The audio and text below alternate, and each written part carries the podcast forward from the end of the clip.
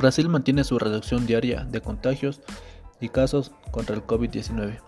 Brasil registró 21.849 casos y 692 fallecimientos asociados al coronavirus en las últimas 24 horas, con una reducción consciente de los números diarios, según las cifras oficiales divulgadas este sábado por el gobierno. Desde el primer contagio, que se realizó el 26 de febrero de 2020 y la primera muerte el 12 de marzo del mismo año, ambos en Sao Paulo, el país suma ahora 20.877.864 casos confirmados y totaliza 583.362 óbitos. El más reciente boletín epidemiológico del Ministerio de Salud indicó que entre el viernes y el sábado se presentó una reducción de contagios de coronavirus, aunque los fines de semana los números suelen ser menores debido a la falta de personal durante esos días en algunos municipios para computar los datos diarios.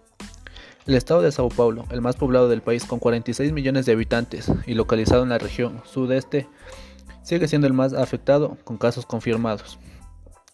El país ha aplicado 199 mil millones de vacunas con 133 mil millones suministradas en primera dosis y 65 millones en la segunda o única dosis.